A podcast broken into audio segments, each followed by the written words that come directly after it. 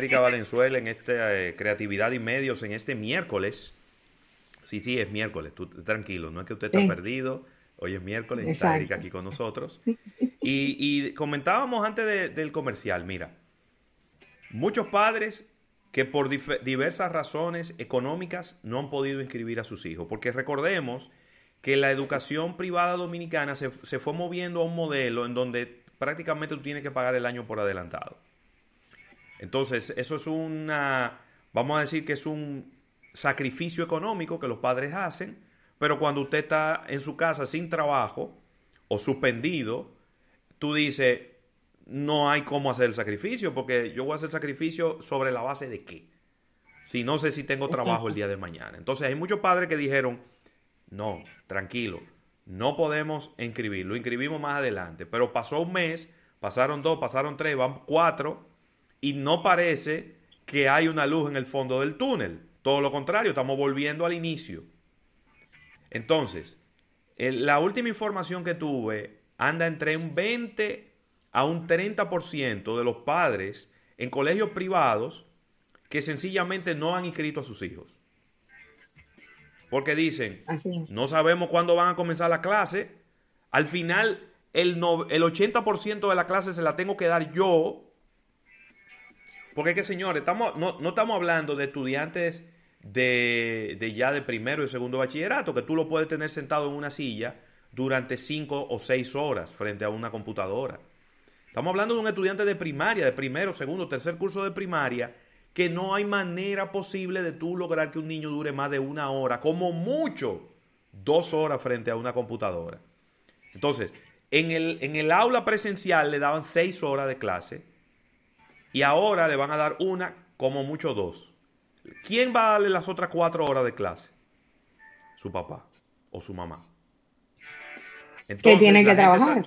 ¿eh? En el mejor de los casos. Es decir, usted va a tener que romperse la cabeza para poder darle esa clase a ese niño. Con mucha inconformidad en el tema de los pagos, que no se han producido ajustes, a pesar de que los colegios alegan de que han tenido que comprar software, que han tenido que comprar eh, una serie de, de tecnologías que anteriormente no utilizaban. Eh, entonces no hay una... Los padres no están nada contentos con la situación. No se estar contento porque yo te puedo decir algo. Yo puedo entender la posición del colegio. Y yo entiendo que el colegio no ha despedido profesores, que probablemente va a necesitar más profesores en un escenario semipresencial que quizá pudiera iniciar en enero. Eh, va a haber que dividir a los estudiantes, no va a poder tener 20 muchachos en un aula, va a haber que tener 10 y 10. Entonces tú necesitas el doble de profesores para poder hacer eso. Va a tener que gastar más. Va a tener que tenerle mascarilla a los profesores. Va a tener que gastar más en un sistema en la nube, licencias, todo eso. Pero al mismo tiempo también entender, tienen que entender la posición de los padres. Es decir, tú me dabas seis horas de clase, ahora tú me dabas dos y me sigues cobrando lo mismo. Exacto. Entonces, a ver, si a eso usted le suma ¿verdad? que te llegue una lista como la que te llegue todos los años, donde te dicen 12 mascotas, dos cajas de lápices, que si yo cuánto libro, que si yo cuánto... Eh, tanto uniforme. El ey, ey, cuando yo escucho una propuesta que ya le he escuchado de dos personas muy entendidas en la materia, cuando yo escuché esa propuesta de mandemos la clase penero, a mí no me parece una, a mí no me parece una idea descabellada a mí no me parece una idea descabellada. Porque al final de la historia, yo creo que para que los colegios empiecen a impartir una docencia que ellos saben en su interior que no ha sido eficiente.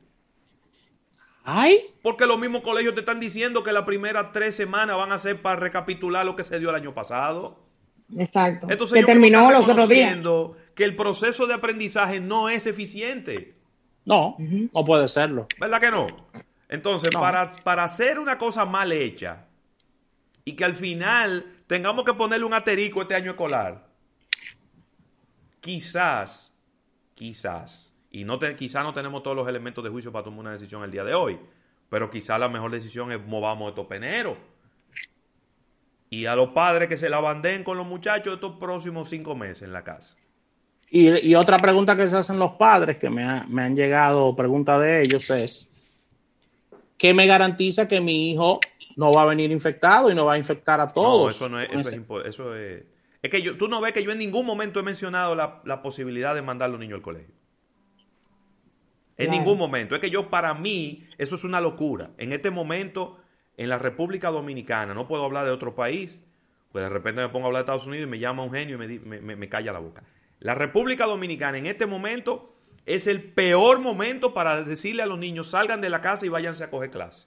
Ay, no. Ese es el peor. inclusive, esta tarde hay un conversatorio muy, muy importante de expertos hablando de la tensión entre el derecho a la educación y el derecho a la salud de los niños. Bueno, Porque ahora mismo estamos entre, esos, entre esas dos situaciones. Eh, situaciones que no. Y, y, y cuál es el derecho de escuchar a los niños también, porque hay muchos niños que tienen mucha ansiedad de regresar a, las, eh, las, clases. Y de nuevo, por eso, por eso mismo es que hemos visto que ha sido bastante tímido las mismas empresas detallistas y demás en promocionar de cierta forma el Back to School que ya llegó, tienen los artículos ahí, pero fíjense que no hemos visto ningún, ningún gran despliegue de comunicación, promoción, etcétera, aunque están ahí. Ya tienen su espacio en góndola, ya están en display lo que son estos artículos, pero no hay manera de cómo tú promocionar porque no hay ninguna decisión tomada y como bien dice José Luis, inclusive cuál es el punto de vista de los padres de qué pretenden hacer con, con los niños, porque están en esa disyuntiva. Y definitivamente el año escolar pasado terminó en una virtualización forzosa para muchos, muchos, muchos eh, muchas instituciones educativas que no estaban preparadas para eso y el resultado fue que concluyeron como pudieron. Entonces, todavía hay muchos puntos que, que reforzar ahí. Y de nuevo, no estamos viendo muchos cambios en cada una de estas temporadas que eran consideradas las temporadas tradicionales a las cuales le dábamos seguimiento con respecto a mercadeo y publicidad. Y miren los cambios que han habido de manera radical en la forma de comunicar y la presencia de marcas que de, por, años eran las que se destacaban en estos momentos, por ejemplo, de Back to School, y no escuchamos nada porque no hay nada que promocionar ahora mismo. Entonces, realmente estamos en eso. Y otro de los cambios que hemos, hemos visto en las marcas han sido anuncios importantes de empresas como el caso de Coca-Cola y del mismo Nestlé, que están anunciando que van a sacar las marcas que por razones estratégicas, pero no necesariamente enfocadas en ventas, habían lanzado en algún momento. Lo que ellos les llaman marcas zombies, que tienen en alguna finalidad estratégica en un momento específico para eh, a lo mejor empezar a abrir un nuevo mercado, un nuevo segmento, pero las van a retirar por los motivos eh, financieros que tienen ahora mismo. Tienen que eh, eh, sanear las empresas, enfocarse en otras cosas, en esta realidad que estamos viviendo ahora. Pero cuando vemos que empresas tan importantes como el caso de Coca-Cola y el mismo Nestlé están tomando estas decisiones, creo que en el corto plazo vamos a ver morir marcas que a lo mejor habíamos visto con ilusión y demás. Todavía en el caso de Coca-Cola no han notificaron que van a hacer eso, pero no notificaron cuáles son. En el caso de Nestlé, Sí, dijeron ya que van a iniciar con algunas marcas de agua que estaban impulsando en el mercado chino en específico eh, y que van a ir retirando del mercado para enfocarse en otras cosas que los pueda ayudar a mejorar lo que es la situación financiera de la empresa. Entonces, esas son cosas también que estamos viendo ahora mismo que se están moviendo rápidamente que es el, la muerte o a lo mejor la apuesta a, a hibernar de algunas marcas en específico y lamentablemente eh, creo que esto va a continuar con otras grandes empresas que van a, a seguir con esto. Ya hemos visto cómo ha pasado con, eh, por lo menos en, en, Estados Unidos, con marcas importantes de cadenas de restaurantes, eh, que, que son de mucho prestigio y eso, pero no nos imaginábamos que íbamos a ver esto en marcas de consumo, como el caso de Coca-Cola y de Nestlé, que tan rápido ya están anunciando la desaparición de eh, estas marcas en específico.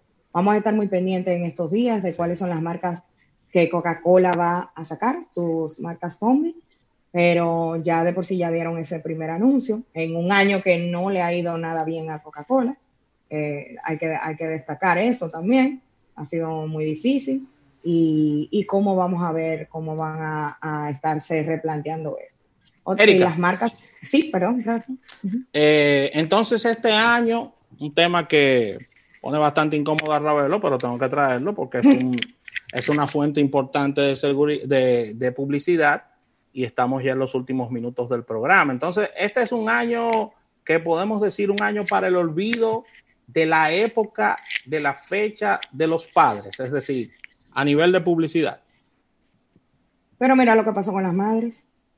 Es decir, no, no, la temporada de madres pasó sin pena ni gloria. Sin pena ni gloria. Y los padres, ¿qué hemos visto de los padres? Ustedes mismos compartieron hoy en, el, grupo del, programa que eh, para los oyentes les explico algunos artículos que ni relación tienen con los padres, pero se están promocionando como oferta de los padres tratando las tiendas de, generar algún tipo de tráfico, de movimiento, pero es simple y llanamente justificando con lo que es esta semana. Y a los padres, para colmo, le tocó el que eh, se estableciera de nuevo el toque de queda durante esta semana, que esto ha puesto mucho más difícil eh, el impulso, porque las marcas y empresas en sí se han tenido que enfocar de nuevo en abrir como por cuarta vez, ¿verdad? El template del cambio de horario para eh, promocionar de nuevo lo que y, e informar al público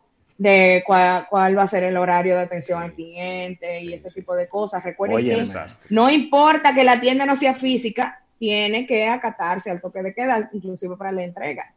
Entonces eso incide en todo. Y una mención especial a, esta, a esta enorme inversión en temas de seguridad, protocolos que han realizado los, los gimnasios para que le digan ahora tienen que cerrar de nuevo. Sí, pero está fuerte. Eh, Yo te voy a decir una cosa. Qué locura. Está fuerte, está fuerte. Que se le diga a los negocios que son los gimnasios, que pagan sus impuestos, que generan tanto empleo, que ellos tienen que cerrar y todas las malditas iglesias abiertas. Y me excusan. Porque como que en la iglesia no va gente, como que en la iglesia la gente no se contagia, como que cuando usted reza un Padre Nuestro se levantan todas las enfermedades. Eso está fuerte. Eso está fuerte y eso hay que revisarlo. Porque en las iglesias está la misma gente con las mismas enfermedades y con los mismos pecados que están en el gimnasio. Entonces, si vamos a cerrar los gimnasios, vamos a cerrar las iglesias también. O todo toro o todo vaca. Pero no puede ser que el gobierno se deje tumbar el pulso de las iglesias evangélicas y de, y de, la iglesia católica y entonces los dueños de los gimnasios tengan que quedarse callados y tengan que dejar cerrados sus establecimientos comerciales. Eso está muy fuerte. Entonces ahorita salen eh, desacatando una decisión del Poder Ejecutivo, abren los gimnasios, la gente coge para los gimnasios y después quieren meter gente presa. No, vamos a cerrarlo todo. Las iglesias también hay que cerrarlas. Vamos a cerrarlas todas. No puede ser nada más los gimnasios, no, no puede ser nada más los gimnasios. O abrimos los gimnasios y abrimos las iglesias, vamos a, vamos a abrirlo todo también. Pero no es posible que abramos las iglesias. ¿Por qué tenemos que abrir las iglesias y los gimnasios tienen que estar cerrados? No, yo no puedo estar de acuerdo y yo creo que eso hay que revisarlo.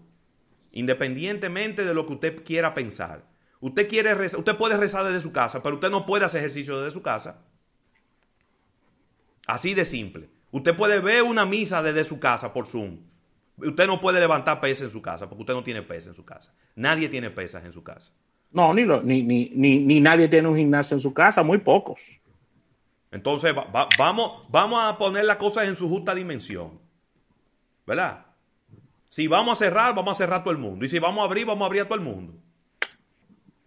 Y no quiero meterme en el lío de la playa y los ríos, porque eso, eso, eso ya eso no, tiene ninguna lógica para mí, pero bueno. Sí, pero bueno, antes de que nos vayamos, también quiero comentar de que para que le quede de, muestra a las marcas locales, que se ha evolucionado en Estados Unidos, inclusive con marcas de maquillaje, donde se pueden hacer las pruebas a través de eh, algunas eh, funcionalidades digitales que han establecido en sus websites. El caso de Orly, que es una marca muy famosa de esmaltes, como ahora las personas no van a la tienda a comprar, han establecido una forma de que tú puedas probar de cierta manera los colores dependiendo del tono de tu piel. Y yo creo que todavía estamos frente a muchas innovaciones que vamos a ver en funcionalidades relacionadas con el e-commerce de ahora en adelante, que pudiéramos también de cierta forma ir aplicando aquí para poder eh, impulsar las ventas de cierta manera. Es decir, existen las formas y ya las marcas internacionales nos están dando la pauta eh, a través de innovación en mercadeo, en e-commerce, en, la misma publicidad que pudiéramos establecer. Los muestreos se están haciendo por drone. Entonces, podemos buscar la vuelta eh, de ser innovadores, de inclusive llamar la atención a través de experiencia y utilizar la tecnología en nuestro favor. Buenísimo. Bueno, Erika, se termina el programa del día de hoy.